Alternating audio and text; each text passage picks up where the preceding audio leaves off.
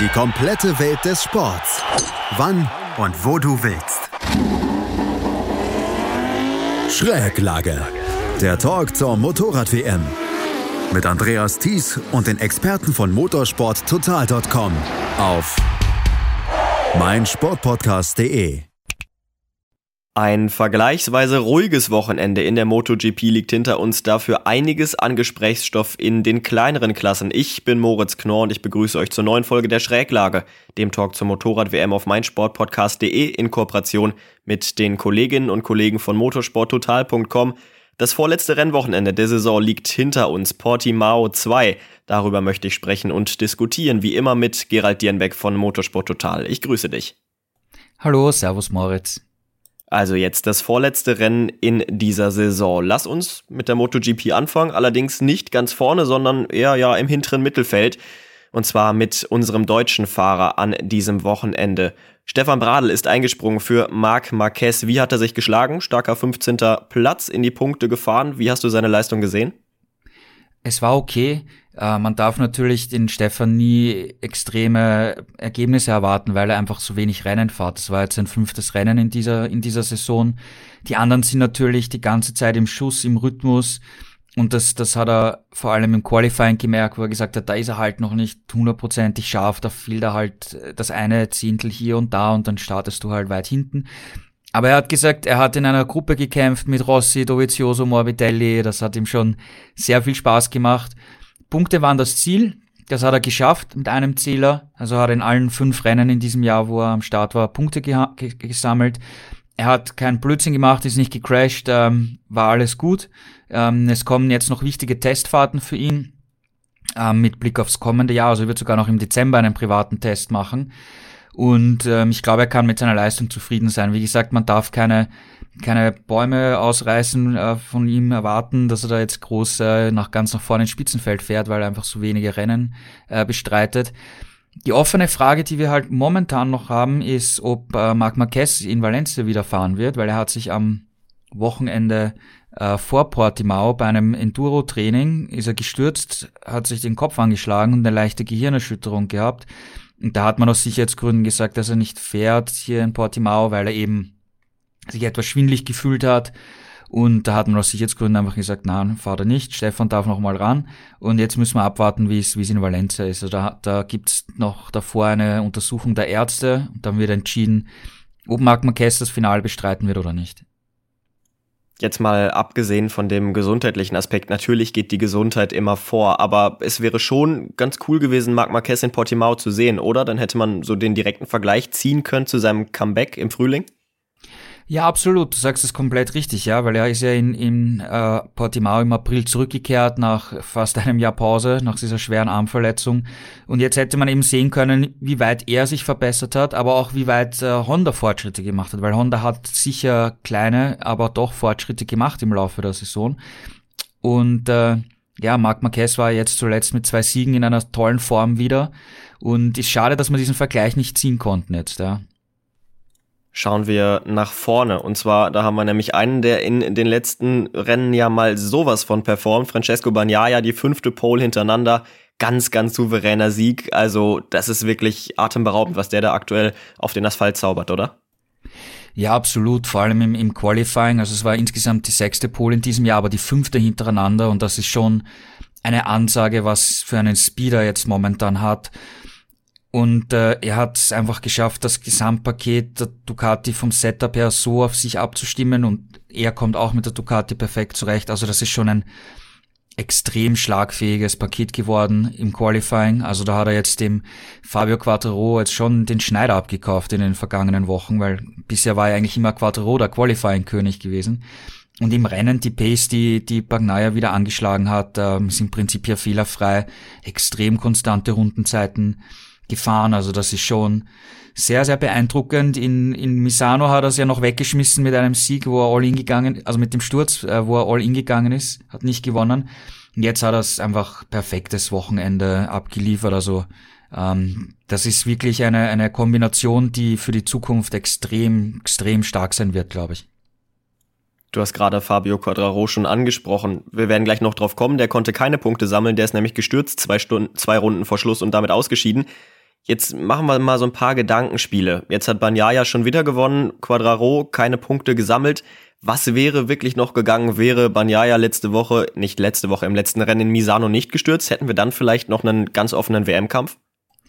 Ja, vielleicht in der Theorie, aber wie gesagt, ähm, hätte, wäre, wenn. Ähm, Bagnaia hat dort den Fehler gemacht, wo er gesagt hat, er geht all in, hat äh, mit, mit der Reifenwahl äh, gegambelt, ist gestürzt. Okay, ja, ähm, ist passiert. Du kannst es nicht ändern, ja. ähm, aber insgesamt gesehen, perspektivisch gesehen, muss man jetzt schon sagen, dass äh, Bagnaia und Ducati jetzt in den vergangenen Wochen einfach extrem, extrem stark sind. Und äh, Yamaha muss hier sich auch für nächstes Jahr auf jeden Fall was überlegen, weil ähm, so wie es momentan aussieht, ähm, hat, äh, äh, hat schon Quattraro Schwierigkeiten, ähm, den Bagnaia wirklich unter Kontrolle zu halten und, und zu besiegen. Ja? Ja, und Bagnaya hat's ja auch ganz schön gesagt nach dem Rennen, du, wenn ich letzte Woche nicht gestürzt wäre, dann wäre Fabio Quadraro in dieser Woche nicht gestürzt. Also hätte, wäre, wenn, du hast es gesagt, da brauchen wir gar nicht groß spekulieren, es ist nicht so gekommen und deswegen, ja, haben wir eben jetzt schon einen Weltmeister, der feststeht, auch wenn er gestürzt ist am Wochenende. Erzähl mal so ein bisschen, wie kam es dazu? Ja, Fabio Quattro war eigentlich im Training ganz gut unterwegs, aber er hat dann im, im Qualifying nicht das optimale Gefühl äh, gefunden und war dann nur auf Startplatz 7 in der dritten Startreihe. Und das ist die, die Achillesferse von der, von der Yamaha, weil wenn er äh, er, er ist dann hinter den, den beiden Ducati-Fahrern, äh, Zacco und, und Martin gesteckt, konnte die einfach nicht überholen. Die Yamaha hat da zu wenig äh, Motorleistung, zu wenig Punch raus. Und er sagt, er hat selber beschrieben, das ist einfach ein Albtraum, äh, gegen die Ducatis zu kämpfen. Und er kam da einfach nicht vorbei. Er hat gesagt, er hätte eine Sekunde schneller fahren können. Er hat keine Chance gehabt zu überholen. Hat dann was riskiert, was probiert. Wie gesagt, äh, der WM-Titel war entschieden. Wenn es um einen WM-Titel gegangen wäre, wäre er wahrscheinlich nicht gestürzt, glaube ich. Er hätte kein Risiko eingegangen und hätte die Punkte nach Hause gefahren. Aber so konnte er was probieren, es hat nicht funktioniert, okay, ja. Und man muss natürlich schon auch sagen, wenn man sich das gesamte Jahr ansieht, der Grundstein für den WM-Titel von Quadro war sicher das, das Qualifying, weil bis auf dreimal ist er immer aus der ersten Startreihe gestartet und dann war er vorne einfach dabei und dann kann er die Stärken der Yamaha nutzen, den hohen Kurvenspeed nutzen. Ähm, wenn er von der Pole vorne wegfährt und freie Bahn hat, dann kann er sowieso die Reifen auch noch perfekt schonen. Und wenn er einfach weiter hinten startet, dann geht halt nichts. Dann kann er einfach äh, die, eben die Stärke der Yamaha nicht, nicht umsetzen und hat Schwierigkeiten. Und wenn wir uns jetzt aber angeschaut haben, auch jetzt wieder im, im Qualifying, wir haben gehabt äh, zwei Ducatis auf den ersten beiden Startplätzen, dann zwei Ducatis in der, in der zweiten Reihe. Bagnaia im Qualifying extrem stark. Also da muss, da muss äh, Yamaha sich wirklich was äh, überlegen für nächstes Jahr. Das sagt er, sagt Quattro auch, dass sie mehr Motorleistung äh, brauchen. Das hat aber auch schon Takahiro Sumi gesagt, der Projektleiter, der technische Projektleiter von Yamaha, dass sie genau an diesem Aspekt für nächstes Jahr arbeiten. Weil wenn jetzt Ducati im Qualifying so stark ist und Quattro eben nicht in, dauernd in den ersten, in der ersten Startreihe oder in den ersten beiden Startreihen steht, dann wird er im Rennen auch keine Chance haben, ähm, langfristig gegen Ducati zu bestehen. Also das ist perspektivisch jetzt schon eine, eine Geschichte, über die sich Yamaha Gedanken machen muss und natürlich äh, Quattro, äh, ähm, auf der anderen Seite Ducati und Bagnaia wissen, wir haben ein starkes Paket und wir haben für nächstes Jahr auf jeden Fall die Chance, dass wir hier um den WM-Titel kämpfen können. Liegt die große Schwäche der Yamaha denn wirklich da drin, in diesem Hinterherfahren, in diesem Impulkfahren? Ja, auf jeden Fall, weil sie haben einfach zu wenig Motorleistung, um, um wirklich, äh, sie müssen schauen, dass sie überhaupt an der Ducati dranbleiben können im, im, äh, auf der Geraden im Windschatten. Und an Überholmanöver ist da eigentlich nicht wirklich zu denken. Und dann musst du halt je nach Streckencharakteristik, wie sind die Kurven, äh, gibt es im kurvigen Teil Überholstellen oder nicht. Und da musst du halt mehr Risiko eingehen. Wenn, wenn er hinter einer Ducati fährt zum Beispiel, dann kann Quattro halt auch nicht seine Kurvenlinien fahren und wird aufgehalten. Das kostet Zeit und, und äh, vor allem, wenn du so viele Ducatis da vorne hast und er ist quasi Einzelkämpfer von Yamaha, ist, ist das halt insgesamt extrem schwer. Ja, also da muss, muss Yamaha einfach bei der Motorleistung nachlegen, um, um wirklich wieder mit Ducati einen Schritt, äh, mit Schritt halten zu können und um dann eben die eigenen Stärken auch ausspielen zu können. Na klar, jetzt ist es immer so ein bisschen schwierig, schon so weit in die Zukunft zu schauen, aber wenn wir mal den Blick auf die kommende, kommende Saison schon richten, du hast dieses Duell schon angesprochen, was uns dann ja ziemlich wahrscheinlich erwarten wird, Banyaya gegen Quadraro. Glaubst du, dass Banyaya dann vielleicht sogar ja, ganz gut die Nase vor, vorne haben kann und wir vielleicht nicht nur einen ausgeglichenen WM-Kampf sehen, sondern dass Banyaya tatsächlich große Vorteile haben wird aufgrund dieser Schwächen der Yamaha? Also fahrerisch wissen wir von der von der Moto 2, wie äh, Bagnaia Weltmeister wurde, dass er eine praktisch perfekte Saison abliefern kann. Er ist da damals in keinem einzigen Rennen ausgeschieden, hat immer WM-Punkte gesammelt. Also fahrerisch kann er's. Ähm, die Ducati sieht ihm jetzt technisch auch sehr gut aus und ist eigentlich auf so gut wie jeder, den meisten Strecken zumindest wirklich konkurrenzfähig. Ich glaube aber nicht, dass es eine Solo-Show von Bagnaia sein wird, weil Quattaro ist da, äh, man darf ihn nicht, nicht abschreiben, natürlich als Weltmeister, man darf Yamaha nicht abschreiben, als, als Marke nicht. Die werden auf jeden Fall im Hintergrund ähm, arbeiten und ich bin gespannt, was für, für einen Motor oder was für Schritte sie jetzt bei den Testfahrten bringen werden im Winter. Einen Marc Marquez darf man sowieso nie abschreiben, auch für nächstes Jahr perspektivisch gesehen nicht. Äh, Honda hat ein komplett neues Motorrad entwickelt, also da müssen wir auch noch äh, ein bisschen abwarten, wie schlagfähig dieses Motorrad wirklich ist. Also die werden sicher ein, ein, ein, eine Rolle spielen. Und äh, auch ein hoher Mir würde ich nicht abschreiben, weil fahrerisch ist er, ist er gut dabei, gut drauf, hat jetzt ein super Wochenende geliefert. Auch Suzuki arbeitet im Hintergrund und wenn die jetzt auch noch bisschen was bringen, ähm, dann hat der sicher auch nächstes Jahr wieder Chancen, glaube ich, äh, mitzuspielen im, im Konzert der ganz Großen um die, um die Siege und im WM-Titel. Also ich glaube, das wird nächstes Jahr eine, eine spannende und ausgeglichene Saison. Also ich glaube nicht, dass es da irgendwo von einem fahrenden Durchmarsch geben könnte. Aber das ist zu diesem Zeitpunkt natürlich noch sehr weit entfernt, ja, aber ich glaube, es wird auf jeden Fall weiterhin spannend bleiben. Du sprichst mir gerade an. Es war ja sein wahrscheinlich bestes Wochenende in dieser Saison. Platz zwei zum ersten Mal aus der ersten Startreihe gestartet nach dem Qualifying. Trotzdem ging nach vorne irgendwie nicht ganz so viel, aber das lag weniger an, ihm, oder? Also Du hast es gesagt, dass, also, wir haben im Podcast, ich weiß nicht wie oft schon drüber gesprochen, dass das äh, Qualifying die Schwäche von der Suzuki ist und wenn sie eben weiter vorne sich qualifizieren, dann haben sie auch bessere Chancen im Rennen. Und jetzt hat es mir überhaupt zum allerersten Mal in seiner äh, MotoGP-Karriere geschafft, sich für die erste Startreihe aus eigener Kraft zu qualifizieren. War dann natürlich gleich vorne dabei und er hat gesagt, er hat einfach mehr Fehler gemacht als Bagnaia und er hat auf Fehler von Bagnaia gewartet, die sind aber nicht gekommen das hat am Endeffekt halt den Unterschied ausgemacht. Aber er war trotzdem insgesamt sehr, sehr zufrieden, weil er hat äh, am Freitag zugegeben, dass er nach den zuletzt äh, schwachen Rennen, schwierigen Rennen auch mental ein bisschen angeschlagen war und sich eine Woche Auszeit genommen hat, nicht trainiert hat, Ruhe gefunden hat äh, mit seiner Familie. Und das hat ihn auch, äh, auch sicher geholfen. Gleichzeitig hat Suzuki beim äh, Ride-Height-Device hinten eine weitere entwickelte Version gebracht, die anscheinend ein Fortschritt sein soll, wobei dieses System hier auf dieser Portimao-Strecke jetzt nicht der ganz große Gamechanger ist, muss man auch sagen.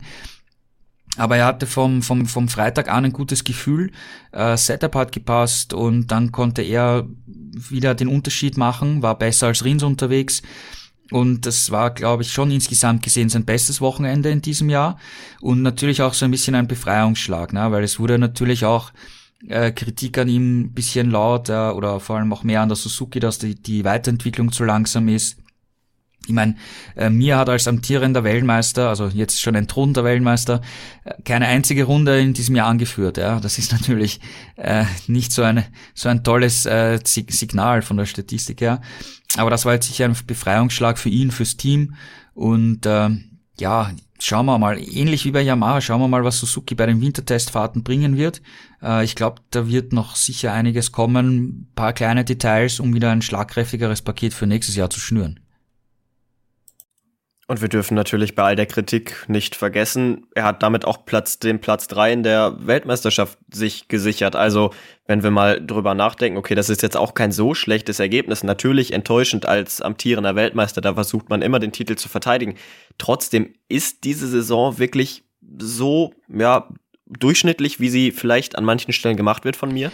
Also ich finde persönlich, dass mir eine sehr gute Saison gefahren ist. Er hat äh, sehr wenig Fehler gemacht. Im Prinzip im, im Regen von, von äh, Le Mans ist er da gecrashed mit Slicks. Okay, kann passieren, wie dieses Flag-to-Flag-Rennen war.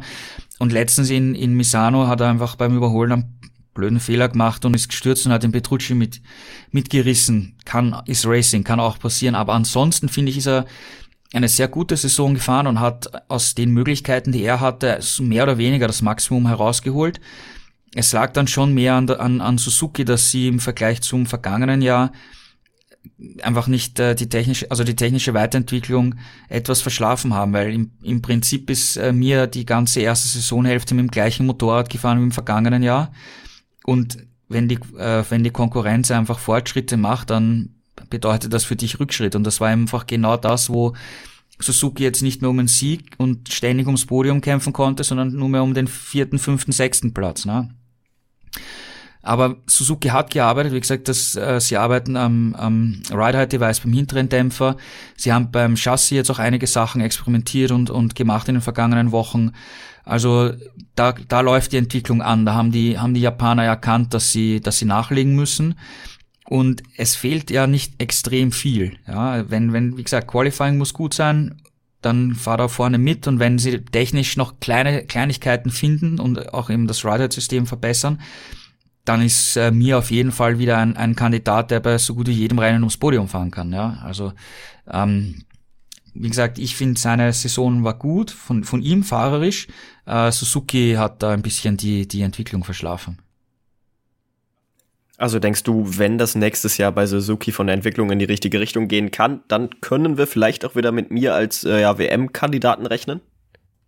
Ja, denke ich schon, weil, wie gesagt, ich, meiner Meinung nach holt er aus den meisten Situationen das, das Optimum heraus, was möglich ist. Er macht kaum Fehler, ähm, ist selten in, in, in blöde Situationen verwickelt und er holt raus, was, was geht. Ja. Also ich glaube, er ist, auch wenn er letztes Jahr Weltmeister war, ist er, glaube ich, einer der unterschätztesten Fahrer im, im Feld, weil er wirklich das, das Potenzial hat, auch eine, eine, eine Saison über, über 20 Rennen mit, mit, äh, mit einem entsprechend guten Material hinzubekommen und um am Ende um einen WM-Titel mitzukämpfen.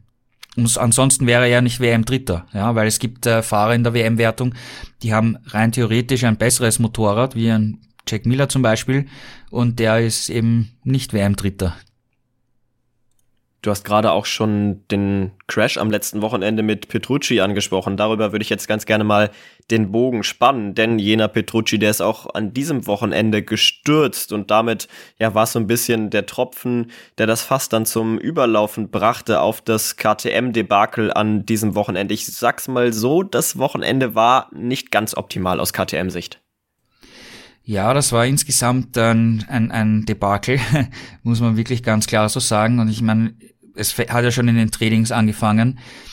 Ähm, Oliveira beim Heimspiel, ich meine, der hat vor zwölf Monaten hier dominiert und gewonnen. Ähm, Brad Binder war im, im April Fünfter, Oliveira ist da gestürzt im Rennen. Und jetzt waren beide im Prinzip von, von, der, von den Rundenzeiten her im, in den Trainings absolut im Nirgendwo. Ähm, Oliveira haben da teilweise eineinhalb Sekunden gefehlt und so im, in den freien Trainings. Also das ist eine absolute Katastrophe, vor allem für ihn, wie gesagt, Heimrennen. Das ist jetzt das dritte Mal gewesen, dass die MotoGP in Portimao gastiert hat. Zum ersten Mal waren Fans erlaubt, äh, und zwar knapp 30.000 waren am, am, Sonntag dort. Und äh, Oliveira ist in, im, in Portugal ein echter Nationalheld, ein Sportstar, ein großer, großer, wirklich Superstar.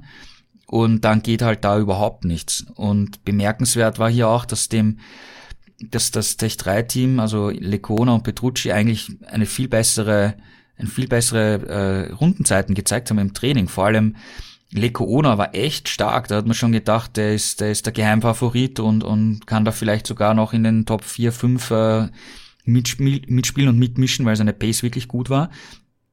Und äh, von außen ist es natürlich schwer zu beurteilen.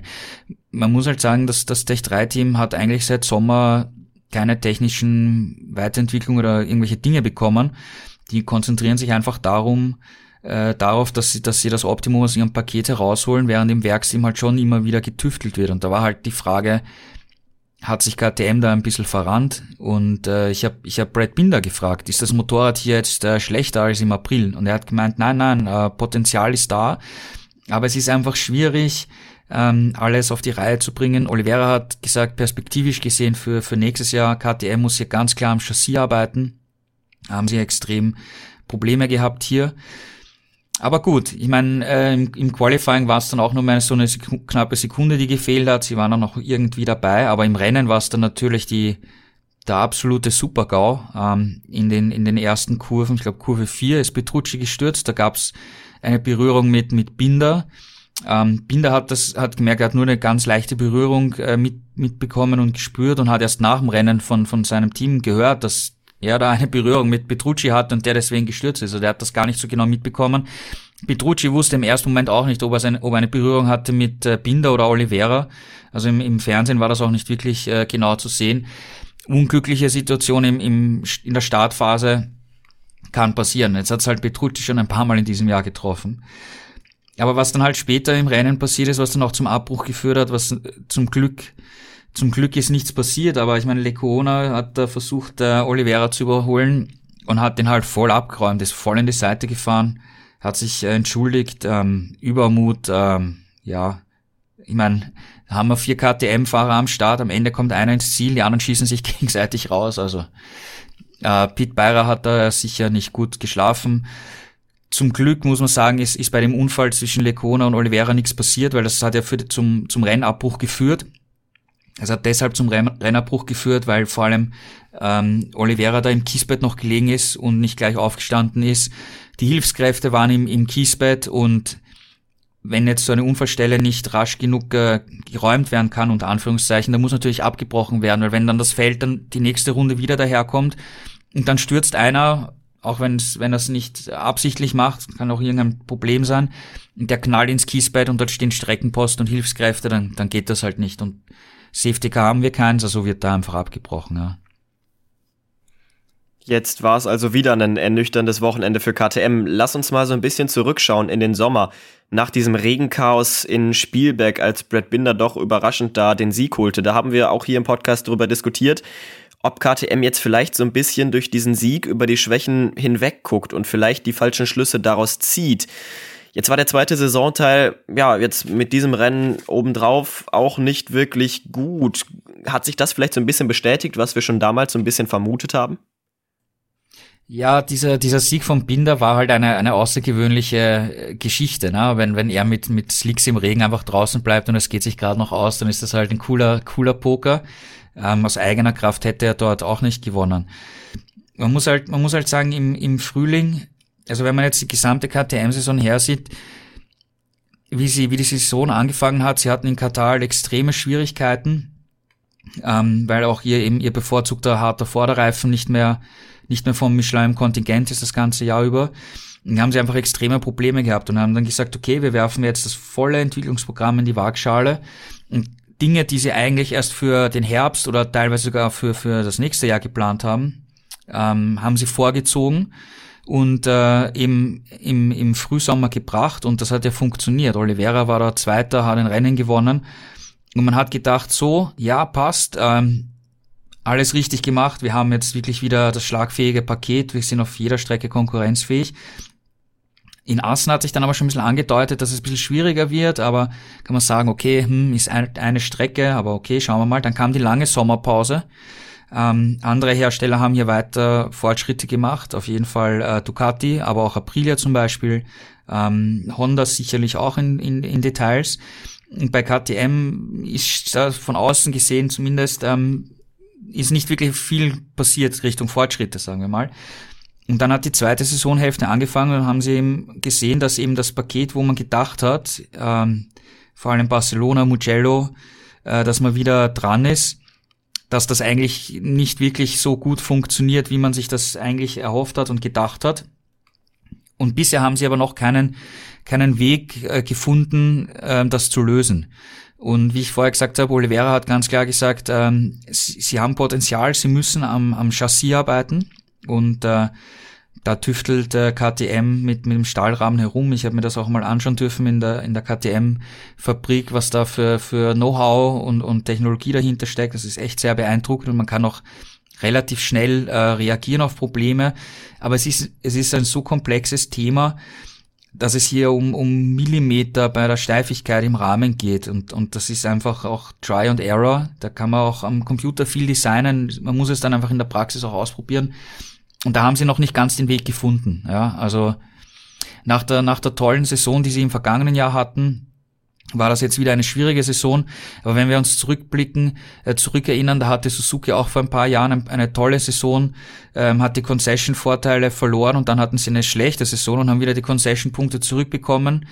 Und dann haben sie sich kontinuierlich gesteigert und sind Weltmeister geworden. Ja, also ähm, es ist jetzt nichts Ungewöhnliches, dass man, dass man vor allem bei einer quasi noch recht jungen Marke in der, in der MotoGP mal auch wieder einen Rückschritt sieht. Ja. Es ist jetzt wichtig, dass KTM reagiert müssen wir abwarten, wie sie sich dann für, für nächstes Jahr äh, positionieren.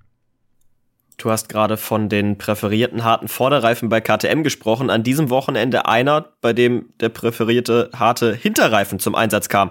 Das war Alex Marquez, der war der beste Honda-Fahrer. Erzähl mir ein bisschen was zu seiner Leistung am Wochenende. Ja, Alex Marquez ähm, stand ja auch schon in der Kritik, äh, auch von, vom Teamchef Lucio Cecchinello, weil einfach die Saison halt nach, nicht nach Wunsch gelaufen ist. Die Ergebnisse waren nicht da, Podest war aus eigener Kraft komplett außer Reichweite. Viele Stürze von Alex Marquez noch dazu. Aber er hat hier, hier eigentlich sein bestes Wochenende das ganze Jahr gehabt. Das Qualifying war gut, die, die Trainingszeiten waren gut. Und äh, interessant ist, dass er eher mit dem harten Hinterreifen gefahren ist. Und er hat nach dem Rennen erzählt, dass eigentlich äh, die Michelin-Techniker gemeint haben, na, für die Honda passt das so nicht. Und er hat mit Medium-Reifen gearbeitet im, im vierten Training äh, wollte dann nochmal den weichen Reifen ausprobieren und hat dann gesehen, dass ein paar mit dem harten Reifen fahren und gesagt, ah, ich probiere jetzt auch den harten Hinterreifen. Äh, weil wir haben mit dem Medium und mit dem Soft eh schon genug Daten. Ich probiere es einfach mal. Ja, wir würden, wir würden jetzt keine Trainingszeit verlieren. Und dann fährt er hinaus und das hat super funktioniert. Also er hat sich super gefühlt, äh, die Rundenzeiten waren da, Pace war da, Konstanz war da.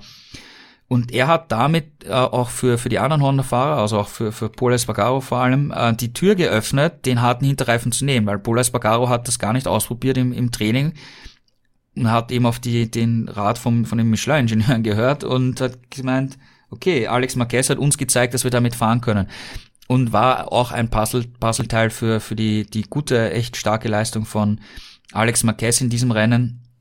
Hat hier Jack Miller herausgefordert, ums Podium gekämpft er wollte für die letzte Runde noch einen Angriff planen und Miller überraschen, aber dadurch, dass es abgebrochen wurde, hat er diese Chance nicht mehr bekommen. Jetzt wissen wir nicht, ob das, ob das geklappt hätte, sein Angriff. Aber es war ein, ein, ein schönes Duell, weil an der Spitze mit Bagnaia und mir war es ja doch ein bisschen langweilig, muss man ganz ehrlich sagen.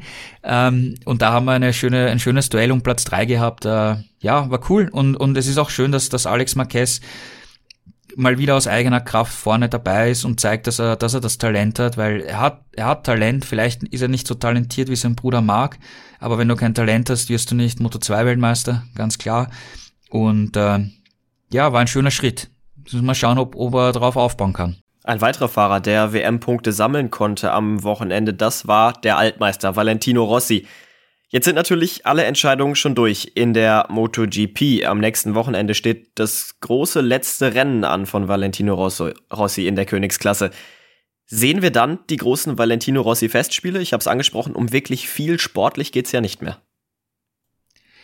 Also es wurde äh, Valentino Rossi gefragt nach dem Training, ob er jetzt hier die letzten Rennen, vor allem in Misano gab es ja schon diesen großen Abschied auf, bei seinem Heimrennen mit italienischen Fans und, und da wurde er gefragt, ob er die letzten zwei Rennen jetzt einfach nur noch zu Ende fahrt und ihm das Ergebnis eh schon komplett wurscht ist, weil es um nichts mehr geht und ob er jetzt noch einen Punkt mehr hat oder nicht, ist auch schon egal. Ähm, und er hat gesagt, nein, nein, Ergebnis ist wichtig, Ergebnisse braucht er, weil das macht Spaß, weil wenn er Ergebnisse hat, dann heißt das, dass er mit den anderen Fahrern kämpfen kann und genau das will er und das, also er, er, er cruist dann nicht in die Rente, das hat er da schon ganz klar gesagt. Und er war auch ziemlich optimistisch, schon, uh, schon nach den Trainings, nach dem Qualifying. Er hat gesagt, er fühlt sich wohl, er fühlt sich gut. Äh, Top 10 wären das Optimum. Das ist sich nicht ausgegangen äh, WM-Punkte geholt, mit Dovizioso gekämpft, mit Morbidelli gekämpft, mit Stefan Pradl gekämpft da hinten. Ähm, schöne Gruppe und er war auch, auch sehr zufrieden mit seinem, mit seinem äh, Platz, mit seinem 13. Platz, glaube ich, ist er geworden. Ja, 13. genau. Äh, Marini hat er dann nicht mehr überholen können am Ende. Und ja, Valencia, ähm, das letzte Rennen, ich glaube, er wird es angehen wie jedes andere Rennen auch. Er hat aber schon gemeint, wenn er dann in der Startaufstellung stehen wird zum allerletzten Mal, wird sicher, sicher etwas sentimental werden.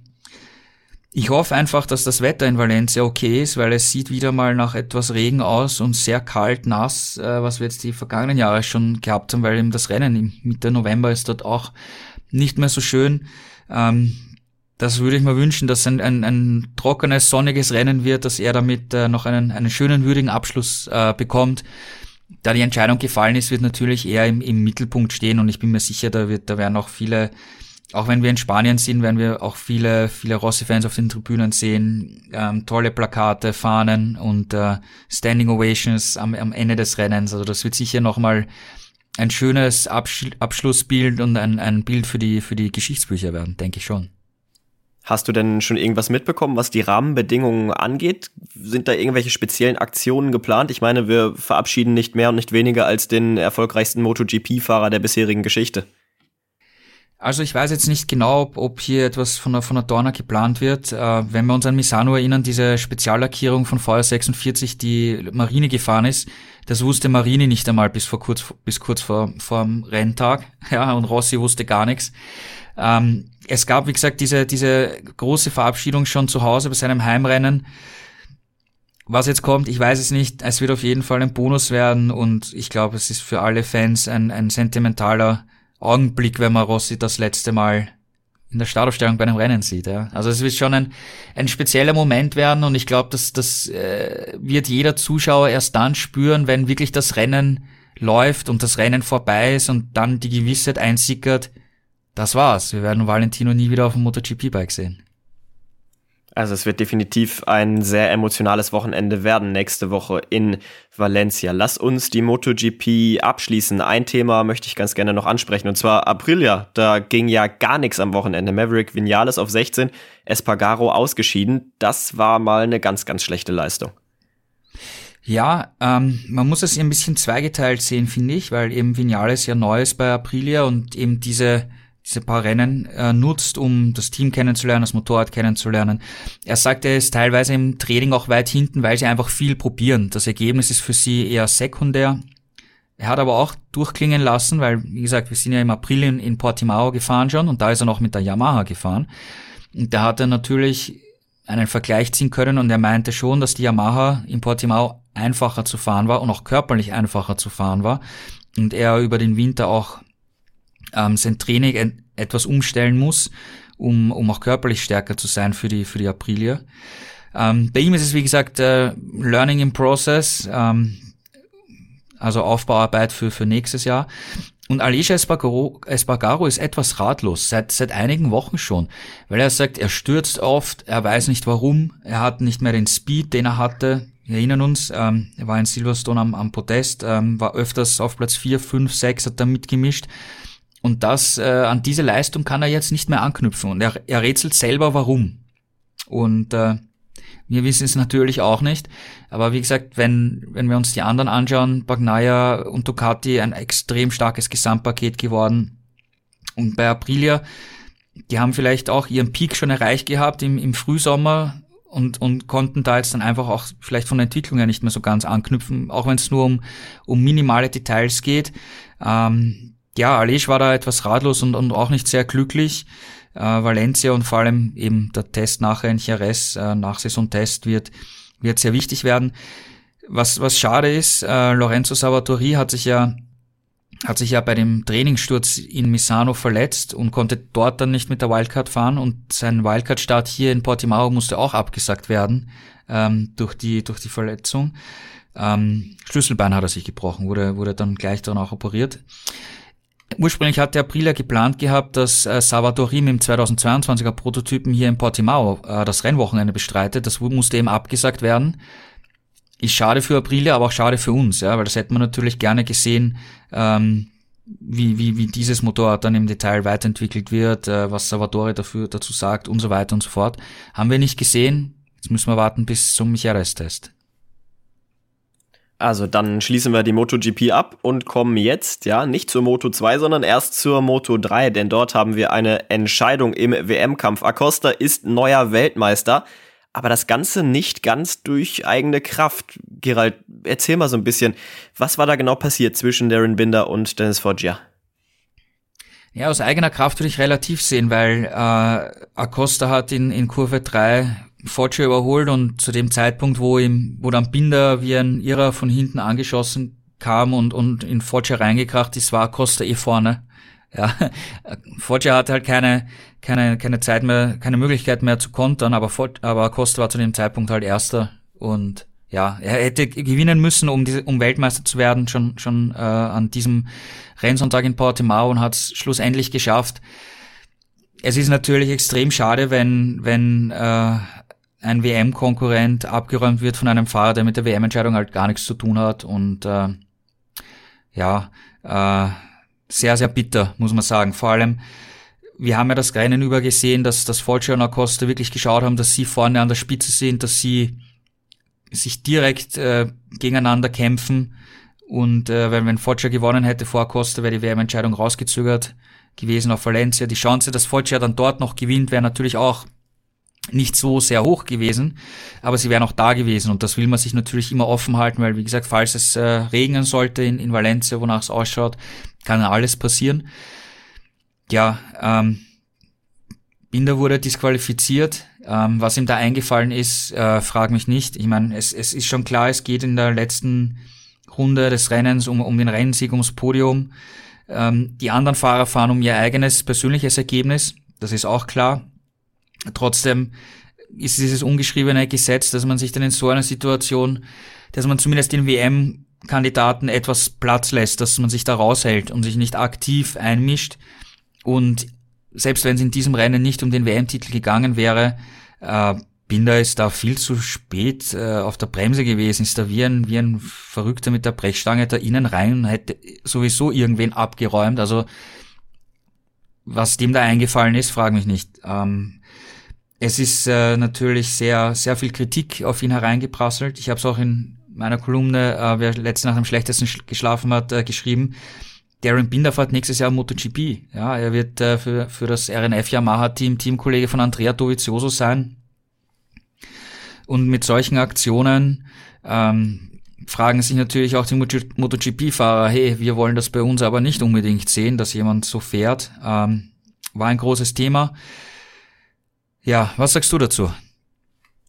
Ich würde die Frage direkt an dich zurückgeben. Es gab ja Kritik äh, aus der MotoGP von Bagnaia, von mir, die sich für härtere Strafen ausgesprochen haben und wo dann auch dieses Thema Superlizenz hochkam, wie wir es aus dem Autosport kennen, aus den Autorennen. Was sagst du dazu? Ist das vielleicht eine Möglichkeit, um dann auch diese, ja, sage ich mal, waghalsigen Manöver in den unteren Klassen so ein bisschen zu vermindern und zu verhindern auch, äh, damit dann die jungen Fahrer wissen, okay, wenn ich hier äh, ja, richtig schlechte Manöver raushaue und Unfälle baue, dann kann das vielleicht auch sogar meine Karriere gefährden? Könnte durchaus sein und ich glaube, äh, die Diskussion wird in, der, in, in naher Zukunft auch angestoßen werden. Äh, was dann rauskommt, keine Ahnung. Ähm, ich meine, das, Mindest, das Mindestalter für MotoGP ist 18 Jahre. Ansonsten gibt es eigentlich keine Beschränkung. Also äh, es, es, es kann eigentlich jeder, der da irgendwie die Chance kriegt oder sich früher auch eingekauft hat, äh, MotoGP fahren, mehr oder weniger. Und ähm, wir haben ja jetzt äh, in den vergangenen Wochen eben diese Diskussion gehabt, dass man in den Nachwuchsklassen etwas tun muss, um die Sicherheit zu erhöhen. Man setzt eben auf das angehobene Mindestalter jetzt im ersten Schritt. Ab 2023 muss man 18 Jahre alt sein, um Moto 3 zu fahren. Wenn man logisch denkt, dann fährt man ein bis zwei Jahre Moto, Moto 3, dann ist man 20, fährt dann ein bis zwei Jahre Moto 2 und dann steigt man auf mit äh, 22, 23 in die MotoGP.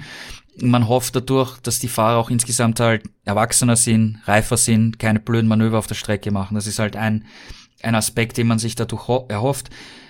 Gleichzeitig natürlich, äh, wenn man erst mit 18 in die Moto 3 WM einsteigen kann, verbringt man auch mehr Zeit in den, in den Nachwuchsklassen davor, außerhalb der WM, hat dort nicht so viel Druck, kann äh, mit Coaches mehr arbeiten. Es wird, es sind in den in diesen Rennserien außerhalb der WM auch viele ehemalige Rennfahrer, die die jungen Fahrer coachen. Ähm, das wird sicher auch noch ausgebaut werden, um hier eine professionelle äh, Betreuung äh, zu zu gewährleisten für die Zukunft. Und es ist natürlich die Frage, ob man ob man da nicht auch irgendein ähm, sportliches Kriterium ähm, zur Hand nimmt, anhand dessen ein Fahrer MotoGP fahren darf oder nicht.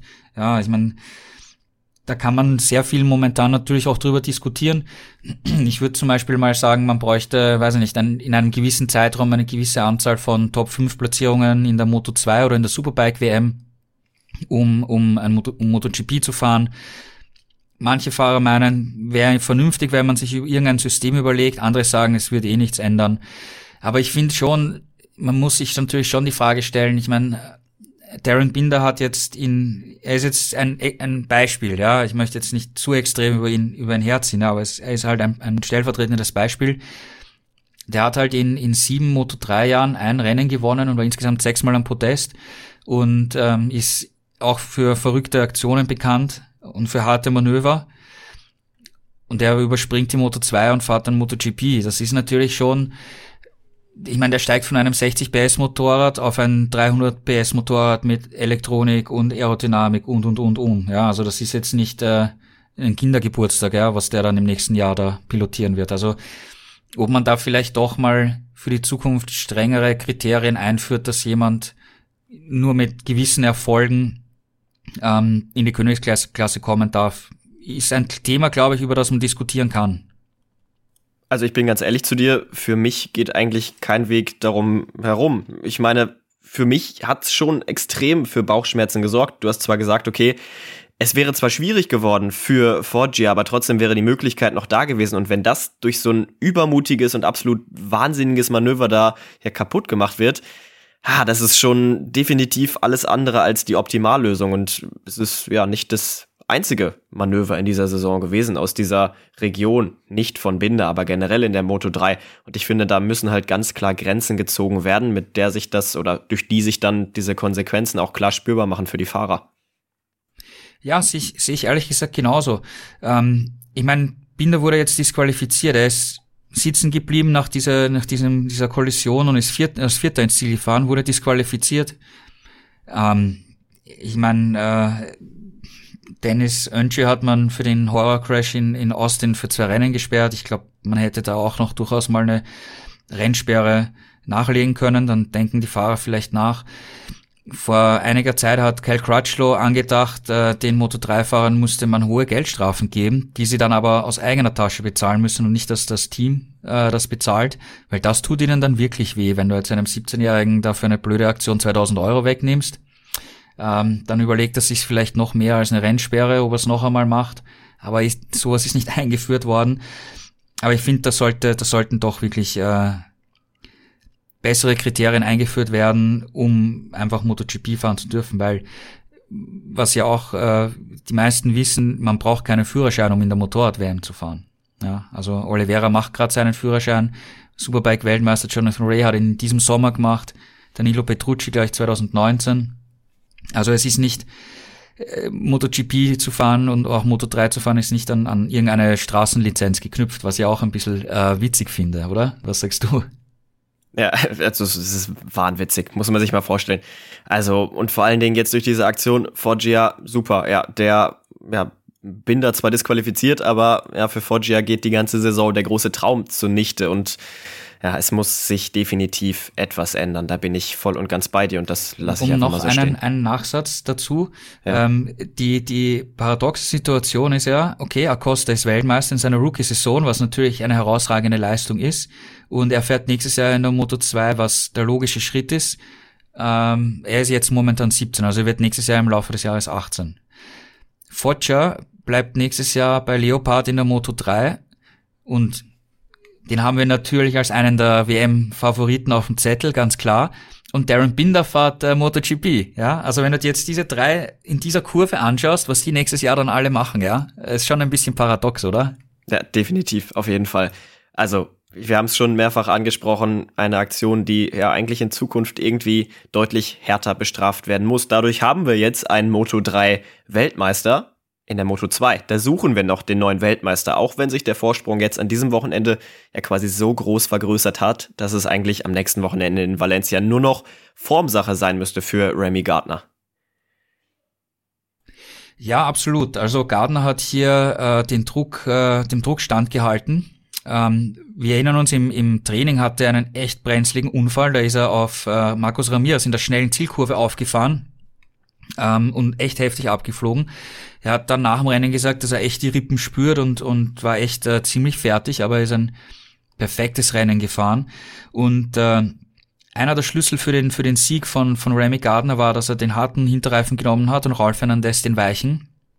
Äh, Ralf Fernandez ist am Anfang ja auf und davon gezogen. Da hat man schon gedacht, das wird eine echte Solo-Show, aber dann hat sich eben das Bild umgedreht.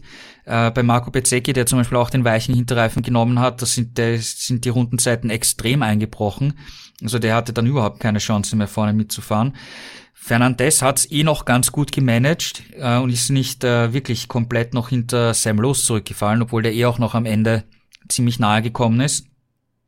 Und Gardner hat das perfekt, perfekt gemacht. Richtigen Reifen gewählt, keinen Fehler gemacht im Rennen. Ganz, ganz, ganz, ganz wichtiger Sieg. Das war vielleicht einer der wichtigsten Siege seiner Karriere bisher, weil du sagst es, ähm, jetzt hat er so einen großen Vorsprung. Das ist wirklich schon, schon ähm, mit, mit einer Hand am WM-Titel, weil 23 Punkte, 25 gibt's für einen Sieg, also ausfallen darf er nicht. Das ist eigentlich das Einzige, was, was Gardner verhindern muss. Und ja. wenn wir uns die Wettervorhersage anschauen, es könnte regnen in Valencia, es könnte nass kalt sein, da kann alles passieren. Also ganz so beruhigt äh, wird er nicht hinfahren können, weil Rolf Fernandez weiß auf der anderen Seite, ich muss dieses Rennen gewinnen, sonst habe ich keine Chance. Also der wird das ganze Wochenende nur, ich muss auf Sieg fahren. Und ich schätze, dass Gardner äh, vernünftig genug ist, um das zu wissen und zu sagen, okay, der soll auf Sieg fahren, ich fahre halt auf meine, weiß nicht, Top 5 Platzierung und damit ist die Sache gegessen. Aber wie gesagt, wenn es regnet, das kann alles passieren. Lass uns noch mal kurz über die Entstehung dieses Ergebnisses sprechen. Raul Fernandez hat sich nach dem Rennen extrem geärgert über, über die Entscheidung, dass er auf den weicheren Hinterreifen wechselt. Ist das jetzt auch so ein bisschen vielleicht äh, ein kleiner Taktikfehler in diesem Saisonendspurt oder liegt es einfach daran, dass er irgendwie die Daten falsch ausgelesen hat? Denn er hat auch gesagt, okay, am Vortag, da hat der weiche Reifen eigentlich lang genug ausgehalten. Jetzt ist er so ein bisschen eingebrochen. Wie hast du das Ganze gesehen? Ja, eigentlich eh so, wie du es zusammengefasst hast. Man hat in den Trainingssessions schon äh, gesehen, dass er auf den weichen Reifen geht. Und wie er selber gesagt hat, am Samstag war das okay, aber im Rennen war das dann überhaupt nicht mehr okay und er weiß nicht warum.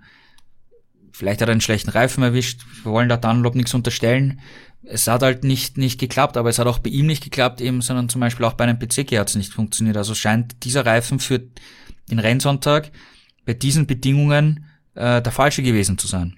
Ja, muss man ganz klar sagen. Auf der anderen Seite muss man auch natürlich sagen, äh, nach dem Crash in, in, in Misano, Fernandez musste angreifen, musste alles geben, musste alles auf Sieg setzen, weil, wie gesagt, mit einem zweiten Platz sind seine Chancen so gut wie dahin. Also musste er was tun und was riskieren und er hat es probiert und es hat nicht funktioniert. Und dann also am nächsten Wochenende die große Entscheidung in Valencia. Jetzt ist es ja immer so, wenn im letzten Rennen der Weltmeister noch nicht feststeht. Wenn da zwei Kontrahenten gegeneinander antreten, dann hätte man ja eigentlich am liebsten, dass es nicht so kommt wie in der Moto 3, dass sich dann noch ja Fahrer einschalten und für Manöver sorgen, die eigentlich gar nichts mehr mit dem WM-Kampf zu tun haben. Was glaubst du, werden sich da die anderen Fahrer rücksichtsvoll raushalten am nächsten Wochenende? Ich denke schon. Ja, also ich denke schon, dass, dass jetzt äh, Fahrer wie, wie Bezeki oder Los, äh, die auch vorne immer Kandidaten sind, ähm, keinen Blödsinn machen werden, aber natürlich auch selber versuchen werden, ein gutes Ergebnis rauszuholen. Aber wie ich, wie ich vorher gesagt habe, ich gehe mal davon aus, und das muss äh, Ralf Fernandes machen, dass er alles tun muss, um zu schauen, dass er gewinnt, weil wenn er nicht gewinnt, ist eh vorbei. Ja, weil er braucht die 25 Punkte, auf jeden Fall. Ähm, und dann schauen wir, wie sich dahinter entwickelt. Also wenn, wenn wir rein theoretisch, und das wissen wir nicht, wie sich das Wetter entwickelt, aber wenn wir rein theoretisch haben, einen Rolf Fernandez, der halt vorne auf Platz eins dem Sieg entgegenfährt, und Remy Gardner kämpft da mit, mit äh, Lowe's, Bezzecchi oder Canet um Platz zwei, drei, vier, dann werden sie, glaube ich, nicht mit der letzten Brechstange gegen äh, Remy Gardner fahren. Wir können uns also freuen auf das nächste Wochenende in Valencia. Die große Valentino Rossi Abschiedsshow. Gut, in der Moto 2 haben wir eine beinahe Entscheidung, aber du hast es gerade angesprochen, es gibt genug Faktoren, die da ja Gartner noch so ein bisschen den Strich durch die Rechnung machen könnten. In der Moto 3 haben wir die Entscheidung gesehen. Trotzdem, es wird ein spannendes Wochenende in der nächsten Woche in Valencia werden. Mal gucken, wie es Wetter wird. Ihr bekommt alle Infos natürlich weiterhin hier dann am nächsten Montag bei Schräglage, dem Talk zur Motorrad-WM auf meinsportpodcast.de in Kooperation mit motorsporttotal.com. Ich danke dir, dass du bei mir warst, Gerald, und bis zum nächsten Mal. Bis zum nächsten Mal. Die komplette Welt des Sports. Wann und wo du willst. Schräglage. Der Talk zur Motorrad-WM. Mit Andreas Thies und den Experten von motorsporttotal.com auf meinsportpodcast.de.